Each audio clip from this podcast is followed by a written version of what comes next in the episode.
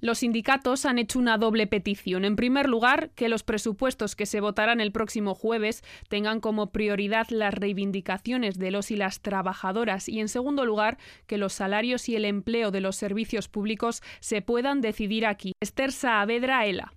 Una petición desde aquí para que esos presupuestos no incluyan ningún veto. Exigimos que, se abra ese margen para negociar en las mesas y que no se incluya ningún veto y pedir desde aquí que los partidos políticos vascos utilicen sus votos para que en esa futura ley de presupuestos no se incluya ningún tipo de, de veto, podamos negociar y podamos decidir aquí.